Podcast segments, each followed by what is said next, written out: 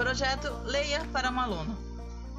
Leitura coletiva de alunos e professores da minha Fertência Quintino de Faria Botelho.